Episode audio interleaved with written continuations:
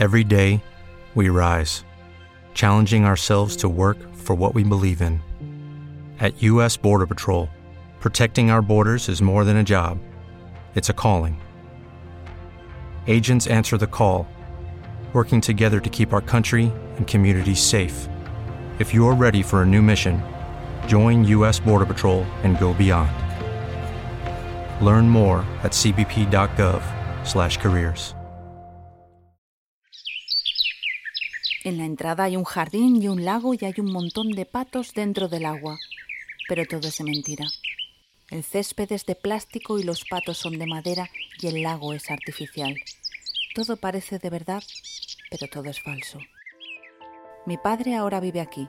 Tiene una habitación que comparte con otro anciano y come cinco veces al día y viste ropa deportiva de táctil y hace tai chi y hace yoga y hace meditación.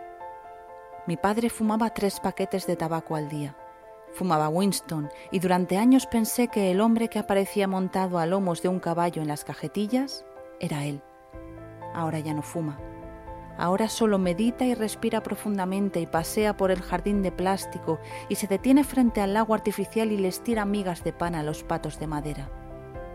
Mi padre va a morir en un lugar en el que todo parece de verdad, pero es de mentira y yo no puedo evitar pensar que no existe un sitio mejor que este para que muera, porque su vida siempre fue así, una acumulación de hechos que parecían ciertos, pero que eran falsos.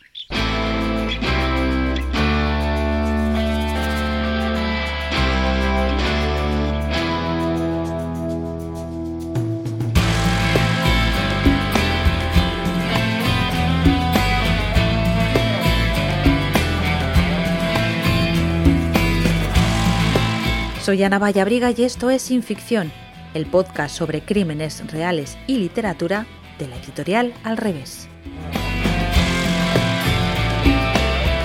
Un podcast donde los días 15 de cada mes hablaremos sobre libros de true crime y novelas policíacas.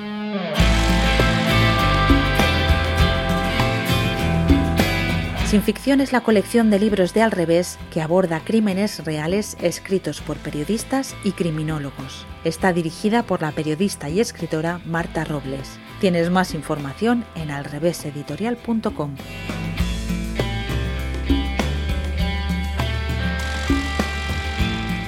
Hola, soy Miguel Ángel González soy escritor y dramaturgo. Eh, escribo relatos, novelas y, obras de teatro. Toda mi vida gira en torno a contar historias, a, contar mentiras, que es lo que más me divierte, además, el inventarme mundos. Eh, es un poco a lo que me dedico desde hace muchos años, como unos 15 años aproximadamente, dedicado a, la literatura, también a, los procesos de de enseñanza en, literatura, de talleres de, escritura creativa y también de dramaturgia. Y soy, eh, soy el autor de la novela Prolepsis.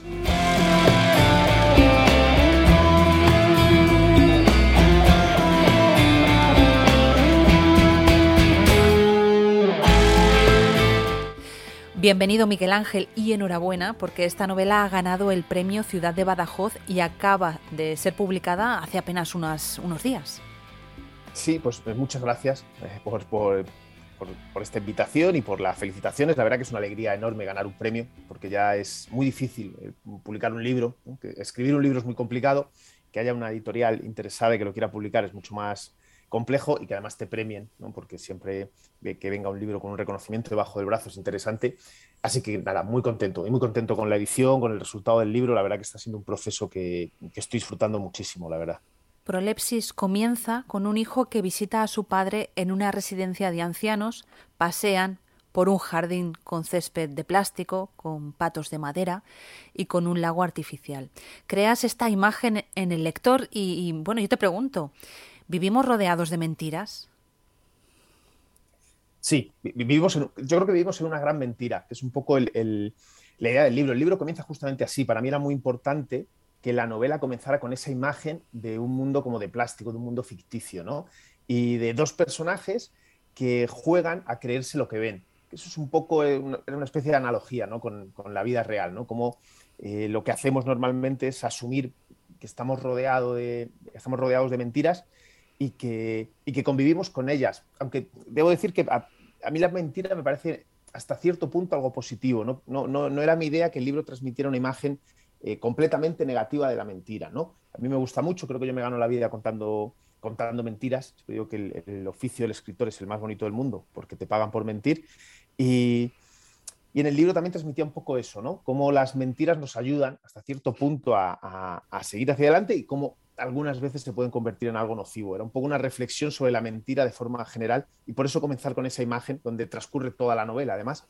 Y es una, es una imagen de, un mundo, como digo, artificial.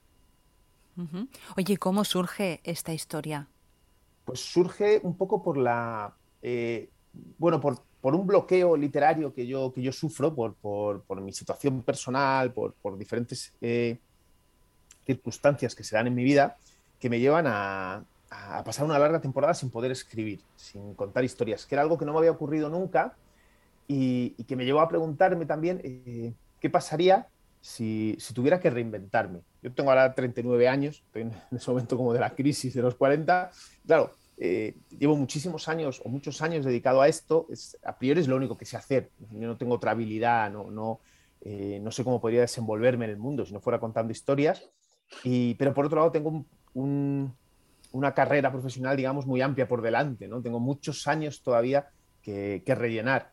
Y, pensé en el, qué pasaría ¿no? si de repente lo que he hecho hasta ahora no me sirviera, no me, no me gustara o decidiera cambiar y cómo empezaría a afrontar mi vida. Y a partir de, esa situación mía personal nace esta historia que es un poco eso, ¿no? El protagonista, que es este hijo que visita a su padre en la residencia, se encuentra un poco en ese momento, ¿no? El de no saber muy bien qué hacer con su vida, el de eh, tener muchas dudas, el de replantearse cómo ha sido su existencia, sus relaciones, por eso también la relación tan importante con su padre, y a partir de ahí se construye una historia que, que va hacia atrás y hacia adelante, ¿no? Por un lado reconstruye la historia de su padre, que todo es pasado, y por otro lado el presente y el futuro del, protagonista. Esa era un poco mi idea, ¿no? Que nos pusiéramos o que el lector pudiera empatizar con esa situación de, preguntarnos un poco como una novela, yo digo que es como mi novela más existencialista, ¿no? Que reflexiona mucho sobre el individuo de forma individual. Este, ¿Quién soy yo? ¿Qué hago aquí? ¿Qué sentido tiene esto que estoy haciendo? Que creo que todos nos lo hemos preguntado alguna vez. Pues esa es la pregunta que yo lanzo con, con el libro que intento lanzar, vamos. José Luis Martín Ovejero, experto en comunicación no verbal, nos cuenta cuáles son las principales razones para mentir y las claves para saber cuándo alguien nos está mintiendo. Las principales razones por las que una persona puede mentir en general son para intentar un beneficio propio, para intentar un perjuicio ajeno, pero en la mayoría, en la mayoría de ocasiones, contra lo que mucha gente se piensa, las mentiras son benevolentes y son simplemente, bueno, pues para quedar bien, para salir del paso. Sería un poco como si sales del portal de tu casa y sales esa mañana muy enfadada o que te duele la tripa y te pregunta el vecino, bueno, ¿qué tal vas? Y dices, bien, bien, y sigues para adelante. No le cuentas tus penas porque si no, evidentemente, no te vuelve a preguntar en la vida. Pero en general son esas. Beneficio propio, perjuicio ajeno o para quedar bien, también se hacen muchas veces. El tema de las claves para saber si alguien está mintiendo es de lo más importante. Lo primero, porque es un tópico, no es verdad que existan unas claves exactas para descubrir si alguien miente. Esto no es cierto. No existe un gesto como tocarse la nariz, removerse en la silla, mirar para otro sitio, no mirar a los ojos al interlocutor, que puedan decir como las matemáticas, dos más dos, cuatro. Como hace esto, me está mintiendo. Eso no existe, no existe. Lo que vamos a tener, la gran clave fundamental son los cambios de conducta. Tenemos que estudiar muy bien cómo se comunica la persona que tenemos enfrente para que cuando cambie esa conducta, que se nos encienda una bombilla roja, que digo yo siempre, ahí en la mente y decir, alarma, cuidado, ¿Por qué está cambiando? Una de las hipótesis de trabajo es la mentira, otra puede ser por nervios, otra puede ser por vergüenza. Hay diferentes posibilidades. Pero luego sí que tenemos, y de hecho en mi libro, en Miénteme si te atreves, digo muchísimas claves de lenguaje y claves de comportamiento para justamente encauzarnos al mundo de la mentira, saber si realmente esa persona puede estar contando algo que es falso. Por ejemplo, una clave de comportamiento, pues puede ser que la persona que gesticule mucho, como suelo hacer yo, por ejemplo, se quede congelada ante una respuesta sencilla. Lo normal es que el cerebro está utilizando todos sus recursos cerebrales para construir la historia falsa y lo primero que abandona es la gestualidad. O una de lenguaje, el cambio en los tiempos verbales. Por ejemplo, el que le estés preguntando algo a alguien que ocurrió hace una semana, que la, la pregunta le pilla por sorpresa y te empieza a contestar eh, con tiempos verbales en presente, cuando deberían ser pasados. Esto puede, e insisto, puede venir derivado en que la historia la está construyendo ahora, sobre la marcha, y los verbos siguen a la acción, con lo cual si la acción se construye hoy, los verbos salen en presente. Son algunos ejemplos. El padre se dedicó en su juventud, lo vas explicando en el libro, a la lucha libre. Y a mí me ha sorprendido mm, descubrir que la lucha libre guarda muchas similitudes con la estructura narrativa.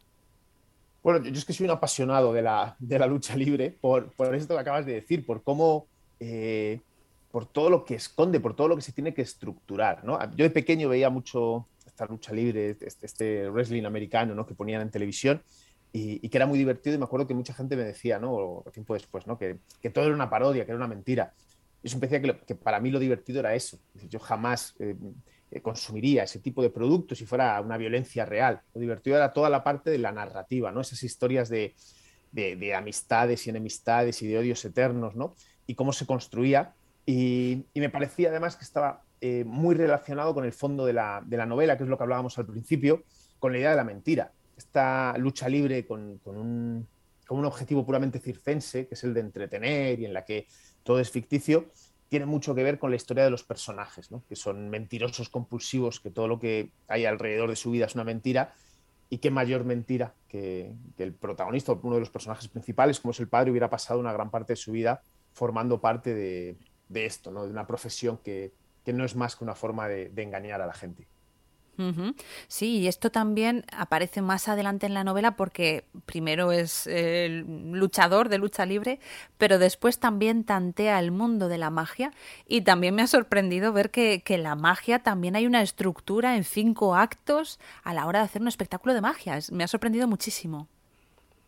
Sí, eh, eh, es otro, otro otro formato que me interesa muchísimo. Yo creo que en mis libros siempre aparece la. Bueno, René Laván, que es el tema argentino del que hablo en el, en el, libro, aparece en todas mis novelas, que ya es casi como, como una manía. Y la magia me interesa por lo mismo, por esto que acabas de explicar también, ¿no? Por, por toda la estructura que hay detrás. No tanto por, eh, por el efecto mágico en sí o por cómo se realiza un truco y demás, sino por toda la, por toda la preparación. Y, y sobre todo porque hay una cosa que a mí me parece muy interesante, que es de lo que hablaba al principio cuando eh, defendía o hacía una, una, especie de defensa sobre la mentira, es que eh, tanto el espectáculo de lucha libre como la magia, no hay mucha gente que va a ver un espectáculo de magia y lo único que hace es sentarse delante del mago y estar mirándole las manos durante dos horas para, intentar descubrir dónde está el truco, ¿no? para ver la imperfección. Y creo que eso es ridículo, porque todos sabemos que el mago no es un mago real, no es una persona que tiene la capacidad de hacer desaparecer cosas.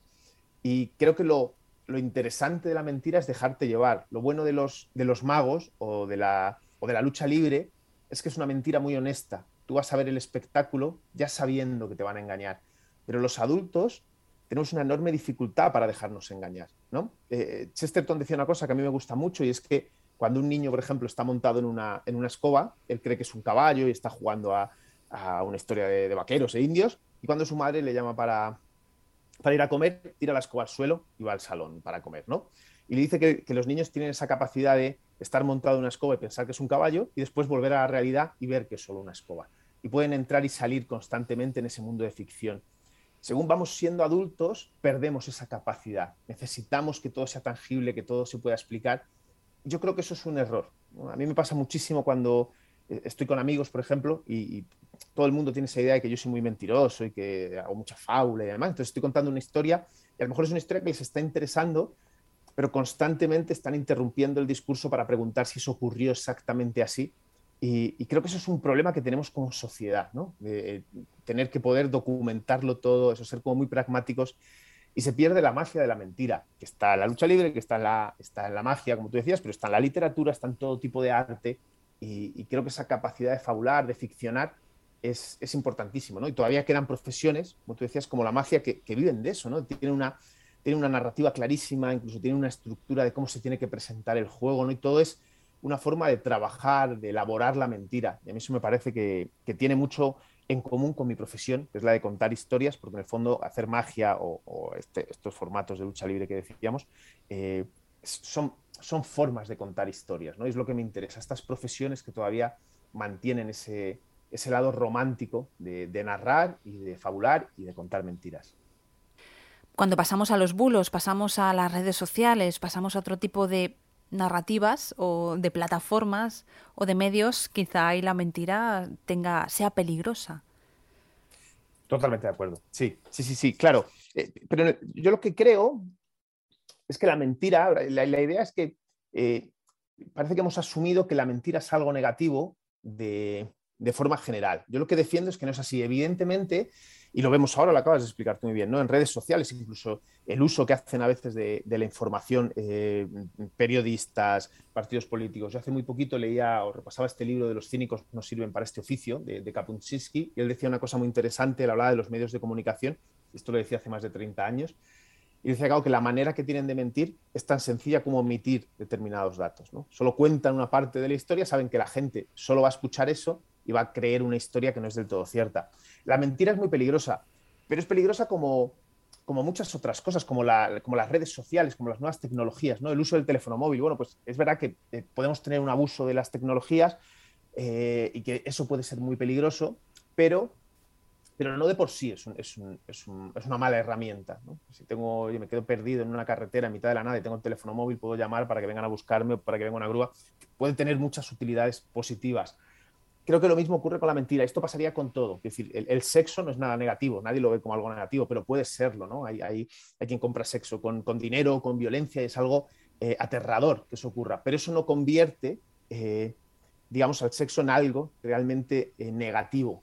Lo mismo ocurre con la mentira. El problema de la mentira es que se puede usar para fabular y se puede usar, como decía antes, una mentira honesta, la que yo ya anuncio que lo que voy a contar tiene una parte de ficción, y lo que se puede hacer es utilizar la mentira para dar una información como si fuera veraz, lo cual evidentemente es, eh, por encima de todo, es muy peligroso. O sea que estoy, estoy de acuerdo contigo, solo que eso, que creo que, que no deberíamos eh, como caer en la tentación de convertir todo lo que es ficción o todo lo que es fábula en algo, en algo negativo, pero sí que con, con mucho cuidado y separando el, o viendo el riesgo que puede tener el bulo, como tú decías.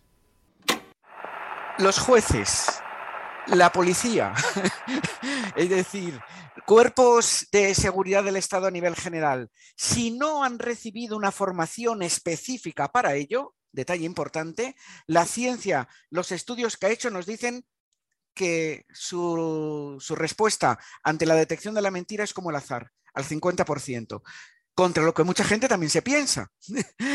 Yo siempre digo que las tablas profesionales son muy importantes, la intuición es clave, sin lugar a dudas, pero la ciencia lo que nos dice es que como no se haya recibido formación especializada sobre esta materia, uno puede llegar a conclusiones verdaderamente equivocadas.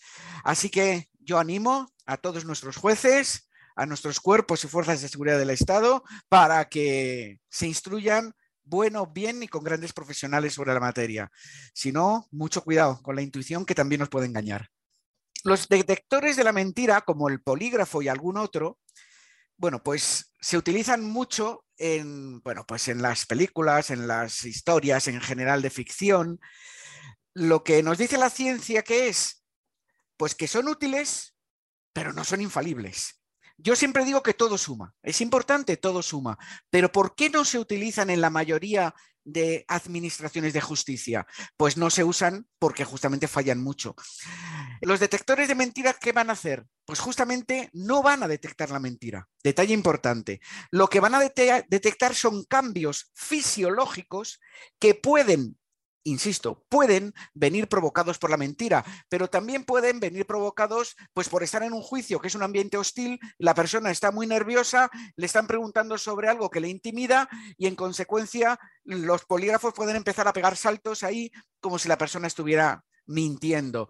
Es clave también, pero tanto con los, polígrafos, como incluso con, mi, con mis propios estudios, con a nivel de análisis conductual, que, por ejemplo, una persona que tiene miedo a no ser creída lanzaría prácticamente los mismos indicadores que si estuviera mintiendo. Y es porque ambos beben de la misma fuente, que es el, el sentimiento o la sensación o la emoción de miedo. Y esa emoción de miedo lo que provoca es que a nivel conductual, a nivel comportamiento y a nivel de lenguaje, la persona cambie y cambie lanzando indicadores de engaño. Por eso es muy importante también estudiar el contexto. ¿Por qué tienen tanto éxito los bulos?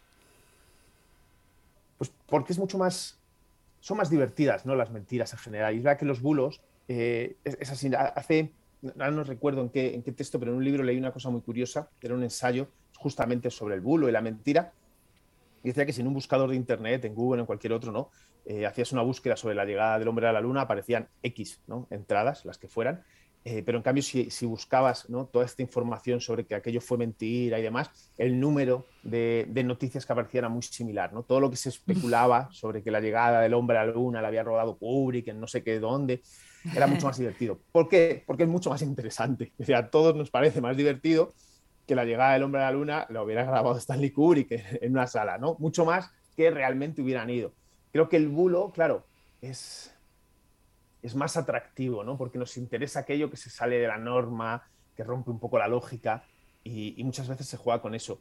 Y, ese es el verdadero problema, como tú decías. El problema es que eh, corre mucho más, es mucho más veloz el bulo que la verdad y eso sí que es, eso sí que es muy peligroso.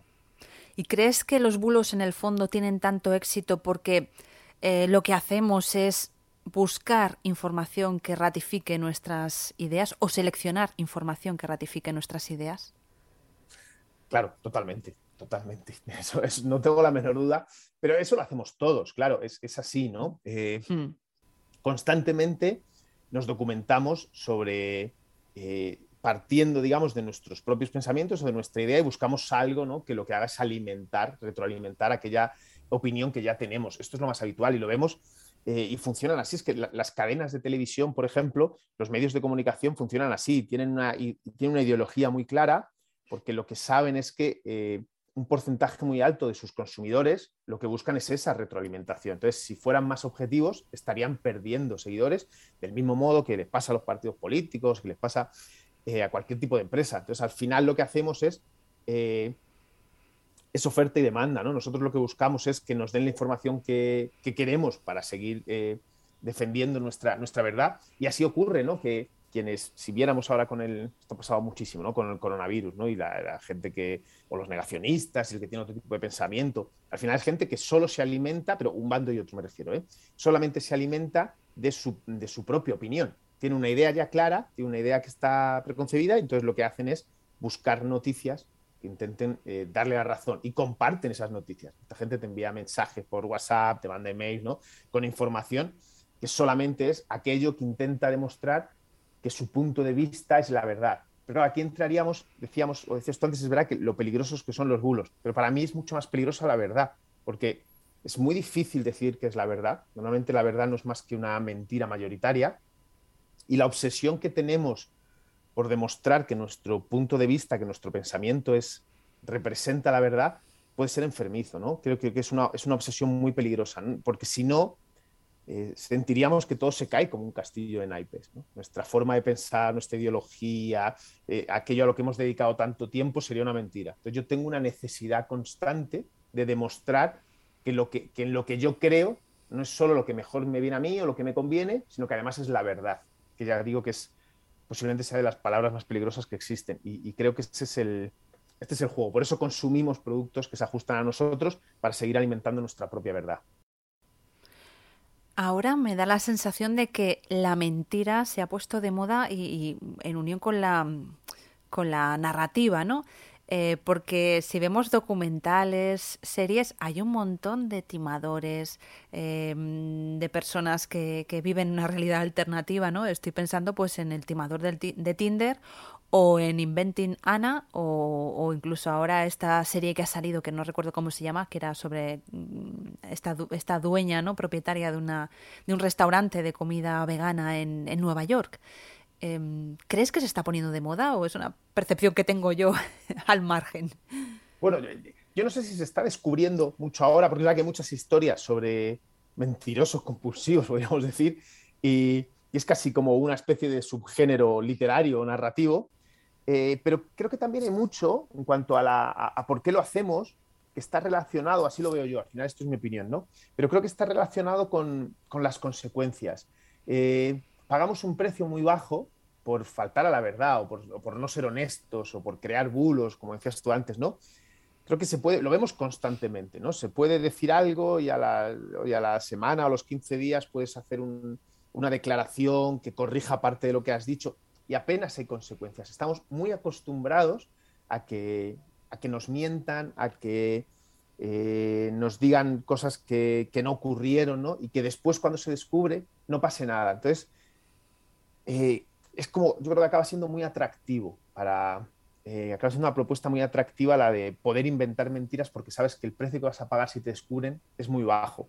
Creo que esto es un poco así. Siempre han existido, yo creo, estas historias de, de mentirosos de este tipo, ¿no? Citabas tú algunas, me acordaba yo de, esta novela de, Manuel Carrer, del adversario, que cuenta la historia de Jean-Claude Roman, que es este señor que inventó una vida completa y estuvo durante 20 años diciéndole a su familia que, que trabajaba en la Organización Mundial de la Salud, que tenía un despacho en Suiza, era todo mentira, era un señor que se iba a un parking, se quedaba en su coche y no hacía absolutamente nada, que en su caso, cuando le descubren, asesina a toda su familia, ¿no? Ahí sí que hay unas consecuencias terribles, ¿no? Por, por, enfrentarse a la, a la realidad. Pero creo que la sociedad actual encaja muy bien el que le hayan engañado. Eso lleva a que, a que muchas personas se, se arriesguen a hacerlo porque, porque pierden muy poco, creo. Yo diría que esto es un poco el, motivo.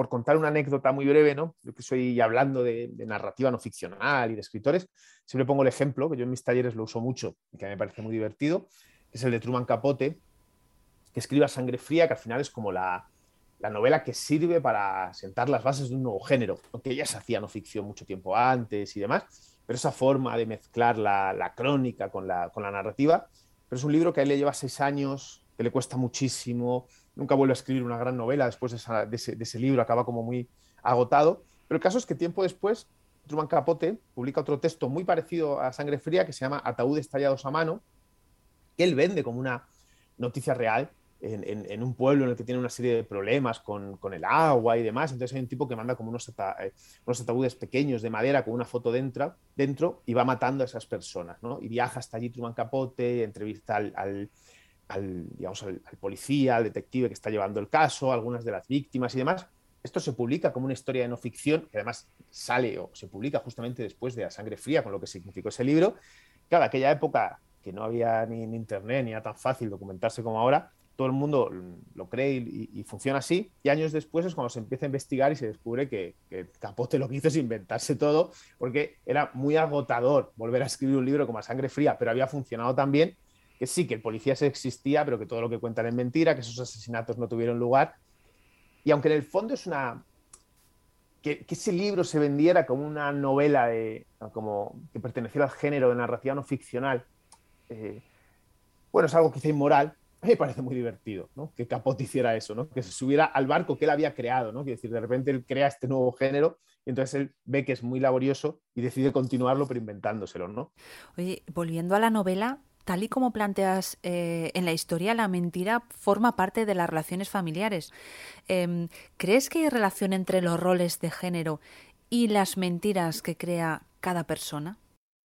Sí, bueno, yo, me, me, centraré, a mí me interesan siempre mucho, eh, partiendo de la novela, me interesan mucho las relaciones familiares en general, ¿no? Y, los roles, pero dentro de la familia, ¿no? Qué papel desempeñamos. Y creo que, las relaciones familiares siempre están teñidas de, una cierta fabulación, ¿no? Y esto nos pasa, seguro que cuando nosotros tenemos una idea de, quiénes eran pues, nuestros padres o el típico tío al que admiramos mucho, ¿no? Y tenemos una idea esa como de, hemos mitificado a esos personajes por cosas que nos contaban y demás. Y lo que yo creo es que siempre si, lo, si despojas esas relaciones de todo lo literario te quedas con lo literal, no tienen nada que ver. ¿no? Lo que pasa es que cada uno tiene un rol, juega un papel concreto en, en, ese determinado entorno y eso hace que su figura se vea envuelta de, de, un aura que no le pertenece. ¿no? Eso es lo realmente divertido. En la novela, claro, todo se exagera, es una novela de ficción y en este caso las, las mentiras sobre las que se eh, que, son los cimientos de esta relación, son muy exageradas. Pero creo que eso pasa en todo tipo de relaciones. Creo que pasa en las relaciones de pareja, creo que pasa en las relaciones familiares. Creo que es imposible mantener cualquier tipo de, relación eh, sin, jugar a eso, ¿no? sin que haya una parte de, de visión distorsionada, que es en el fondo lo que a mí me interesa. ¿no? A la hora de contar historias, a la hora de escribir, lo que me interesa es eh, cómo son las personas realmente, qué es lo que ocurre realmente y cómo lo vemos. Cómo, veo yo mi entorno en base a, al rol que yo represento en mis relaciones de amistad, de pareja o, familiares y, cómo eso distorsiona un poco la, realidad. A mí es lo que más me interesa, es en lo que casi todos mis libros al final tienen mucho de eso o, hablan de eso, que ya te digo que es como el tema principal de mi, de mi narrativa, diría. Con el personaje de la madre es que me da la sensación de que si alguien miente continuamente es ella, porque siempre está aparentando que todo está bien y que no afronta eh, sus propios problemas. Y eso es muy típico ¿no? de, las mujeres quizá de otra generación o, o, no. Y por parte de los hombres, pues será aparentar que todo está controlado, que ellos van a sacar adelante a su familia y que, bueno, ellos tienen el control de la situación. Sí, sí, estoy de acuerdo. Creo, creo que en el libro, además, intento, no sé si funciona, pero intento que se vea eh, como estas dos generaciones que has dicho tú, ¿no? Yo creo que la generación de, mis padres, por ejemplo, el rol del hombre y la mujer era diferente al que tienen ahora, obviamente, no tenía nada que ver. Y, entonces la relación principal, la de los padres en la novela, es justo esta que tú acabas de decir.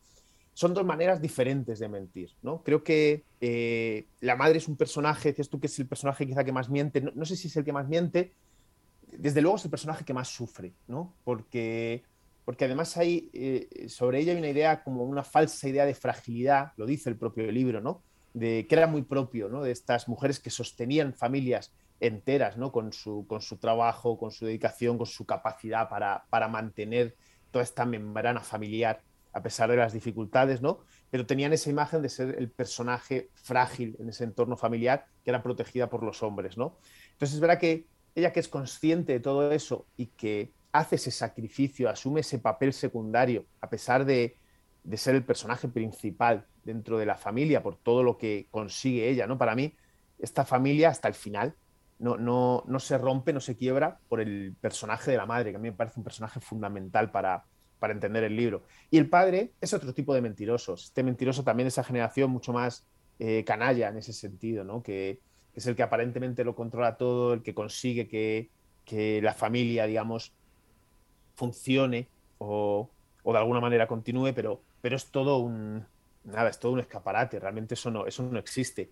Y luego, por otro lado, yo creo que se muestra al, narrador, que sería el personaje principal, que es el hijo, que ya se ve que tiene otros roles diferentes, ¿no? incluso en sus relaciones de, pareja, tanto con, la, con, su mujer como luego otras relaciones que aparecen, eh, se ve cómo, cómo, eso ha evolucionado, que para mí era una de las cosas importantes. ¿no? Al final, el narrador es un personaje que quizá pueda ser algo mayor que yo, pero que puedo compartir una cierta generación con él.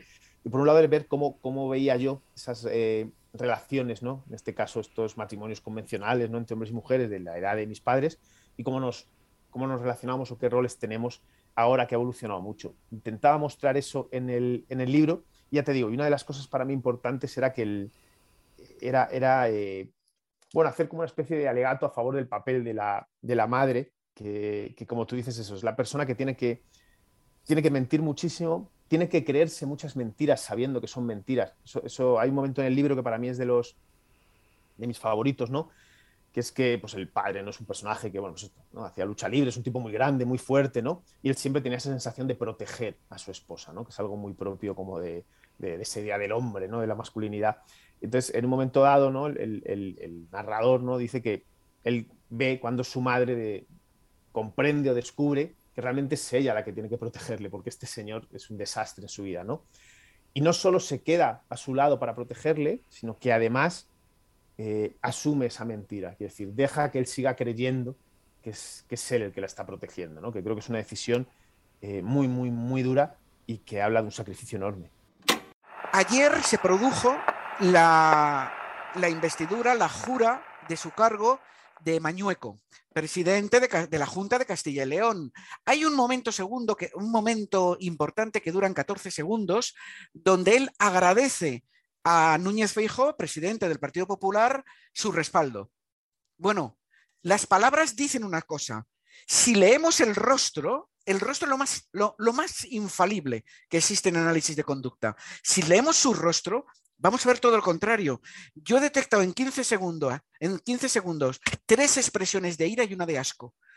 cuando se está refiriendo hacia ese apoyo de Núñez Feijó. Las emociones no mienten, mentimos con las palabras, pero es muy difícil que mintamos, además de con las palabras, que sepamos mentir con el rostro, con el cuerpo, con la mirada, con los gestos y hacerlo todo bien siempre, yo considero que es imposible.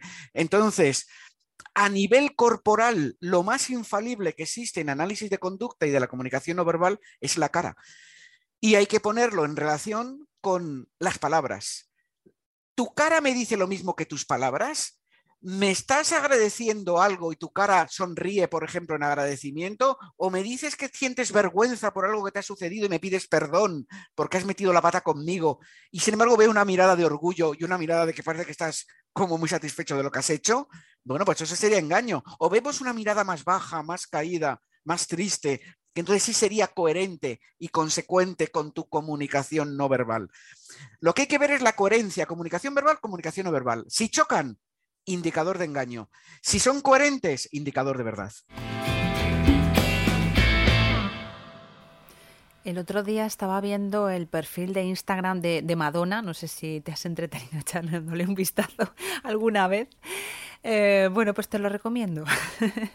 Lo miraré. Eh, mm, aparece ella con una serie de filtros, vamos, filtros a nivel exponencial, eh, y, parece una chica, no una, señora de 60 y pico años, que es lo que tiene, sino una chavalita de, de 18 o 20 años. Ni siquiera se parece a sí misma cuando era joven, es otra cosa el autoengaño. O sea, a mí me hizo reflexionar sobre el autoengaño, porque realmente mm, nadie cree que Madonna sea así, ¿no? Como ella representa en Instagram. ¿Qué papel tiene el autoengaño? Pues mira, yo, digo siempre, y esto es, eh, estoy totalmente convencido de esto, que no hay, la persona más fácil de engañar en el mundo es uno mismo. Esto funciona así, o sea, esto nos pasa a todos si hay algo que no nos acaba de gustar o, tendríamos que hacer algo que sabemos que realmente lo tendríamos que hacer y que es así, no es muy fácil como empezar a engañarnos para pensar que no pasa nada si no lo hago y demás, ¿no? O esa capacidad de autoengaño es, es enorme. Y, yo creo que nos, nos, ocurre a todos y a mí lo que me preocupa de, esto, lo que siempre me lleva, por ejemplo, en, el ejemplo que ponías de ahora de Madonna, ¿no? Yo siempre me hago una pregunta que, que es hasta qué punto la persona que, lleva ya el autoengaño a un, extremo, ¿no? Como casi enfermizo, ya no hablo en este caso de Madonna, sino esta gente que, lo lleva a, extremos, si realmente es consciente de ese autoengaño, que, es un poco parte de lo, de, lo, que yo intento hablar en el libro, ¿no? Cuando comienza la novela y los personajes o el hijo va a visitar al padre, eh, están en, ese, en, esa residencia ¿no? en la que el césped es de plástico y hay un lago artificial con patos de madera, pero el padre tiene una bolsa de pan y está echando pan a los patos, ¿no? Y para mí eso en el fondo era como una especie como de metáfora, ¿no? Ese juego de las personas que se autoengañan, quienes deciden que no les gusta la vida que tienen y se inventan esta serie de cosas o que o quieren aparentar que tienen no tres años menos, sino 30 o 40 años menos de los que realmente tienen, sabiendo que nadie va a poder creerse eso porque no tiene ningún sentido, eh, no sé hasta qué punto son conscientes o no de su mentira, o si llega un momento en el que su propia mentira eh, los atrapa. Eso es lo que a mí me parece como más atractivo, ¿no? Me llama la atención el título que has elegido, Prolepsis. ¿Por qué? Pues mira, la, prolepsis es de, todas las herramientas que existen en teoría literaria, es, mi herramienta favorita. A mí me gusta muchísimo. La prolepsis es una, es una anticipación y se usa para, para atrapar al lector. ¿no? Al final, lo que le estás diciendo al lector es algo que va a ocurrir a lo largo de la novela. Y, lo divertido es que con una honestidad extrema consigues que el lector se enganche al libro. ¿no? Entonces, en una novela que todo habla de, la mentira, ¿no?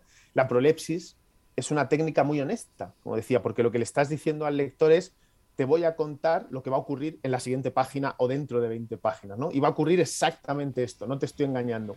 Entonces me parecía muy divertido, por un lado, que en este libro que reflexiona todo el tiempo sobre la mentira, eh, se llama la prolepsis, que como digo es posiblemente la herramienta así como eh, que trabaja más la verdad en literatura. Y por otro lado, por algo que pasa siempre, es que yo todas las prolepsis que he leído a lo largo de la, historia, todas las que yo conozco, desde García Márquez a Richard Ford, a Joan Didion y toda la gente que la usa, es una herramienta que siempre se utiliza al principio de un libro, que es, eh, anuncias lo que va a ocurrir después, ¿no? Y, para mí era muy divertido, eh, o yo lo he pensado siempre, ¿no? ¿Qué pasaría si alguien utiliza una prolepsis al final, ¿no? Si, cuando va a terminar el libro le anuncias al lector algo que va a ocurrir, pero que no va a llegar a leer nunca, ¿no? Sería como un juego. Entonces es parte de, para quien lea el libro verá que es parte del juego el cómo se juega con, con la gestión del tiempo o con la cronología. Y ese era un poco el, el motivo de utilizar ese título. Recordad Prolepsis de Miguel Ángel González. Gracias, Miguel Ángel. Gracias a ti. Si no quieres perderte ningún episodio, suscríbete al podcast. Y si el capítulo te ha gustado, sería estupendo que nos regales unas estrellas o le des a me gusta. Ya sabes que estaremos de nuevo contigo el día 15 del próximo mes. Gracias por escucharnos y por leernos.